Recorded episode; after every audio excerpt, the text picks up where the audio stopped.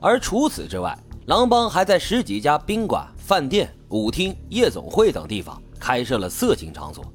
狼帮控制着运城当中不少的失足妇女，他们利用失足女用来钓凯子，来勾引这些外来的客商大款，然后在情色交易的时候突然袭击，并且持枪进行敲诈。面对着持有凶器的狼帮成员，这些客商呢被迫选择交钱了事儿，也有少量的客商不给钱，结果就是遭到一顿毒打，还被抢走身上所有的钱财。而被张永强控制的失足女，大多数原本都是普通人家的妻子或者是女儿，因为被张永强看上了，通过暴力等方式摧毁了这些家庭，从而逼迫这些女性从事皮肉交易。仅张永强玷污的女性就多达十几二十多个。当时有一位从广州来到运城的李姓商人，他来运城之前啊，就听说了当地狼帮为非作歹、抢劫外地客商的事情。所以他选择了市区一家看上去还算比较正规的酒店落脚，但是令他万万没有想到的是，他在餐厅吃晚饭的时候被人做了手脚，当时就在餐厅失去了意识。等到他醒来时，却发现自己裸体的躺在床上，旁边还多了一位衣衫不整的女子，而房间里面则有七八个壮汉手持凶器，其中还有俩人手拿着猎枪。几个歹徒看见李某醒来，立刻就表明了自己是狼帮的手下，非说这李某跟这女子发生了关系，向他索要五千块钱的巨额赔偿款。李姓商人在狼帮的恐吓之下，当场就拿出了五千块钱给了他们，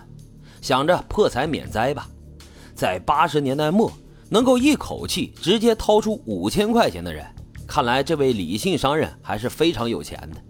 可是令他没有想到的是。拿了钱的这帮人不仅没有放了他，还把他给实际控制了起来。原来呀，狼帮也是发现了这个人必然是身价不菲，于是就将他控制起来，继续进行敲诈勒索。后来这李姓商人表示自己希望早点离开运城，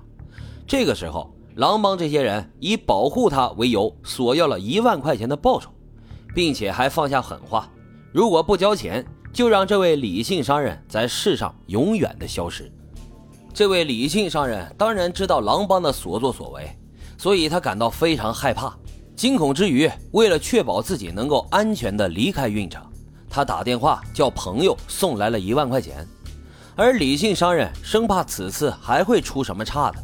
所以这一次他以外地出租车不肯进城为由，在运城之外给狼帮交了款项。这才得以安全的离开。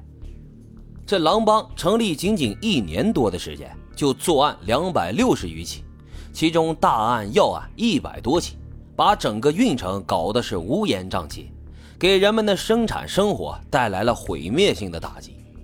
后来，随着越来越多的群众举报，加上传染病医院的领导也向有关部门进行了举报，运城市公安局决定成立专案组。对狼帮进行整治打击，但是啊，以当地警方的武装力量，想要抓捕狼帮一伙人，恐怕要付出非常惨痛的代价。因此，在侦查摸清了狼帮的底细后，当地警方将这些情况上报给了上级部门。最终，经过上级部门和部队人员的通力合作，制定了周密的“闪电大围剿”计划。警方联合部队出动了将近两百余名全副武装的警力，全部都是荷枪实弹，将狼帮包括帮主张永强在内的六十多名骨干人员当场抓获。随后，专案组又派出了十支小分队，耗时两个多月，在山东、太原、河南等地缉捕漏网之鱼，将狼帮彻底的剿灭。此案也被评为了一九九一年中国十大刑事案件之一。后来，警方在当地组织了狼帮犯罪展览，每天光前来参观的人就多达十万余人，而每个人无不为他们犯下的罪行感到震惊。最后，这张永强在一九九一年被执行了枪决。好了，今天的案子就为大家分享到这里，感谢收听老白茶馆，欢迎大家在评论区积极的留言、订阅、点赞与打赏，我们下期再会。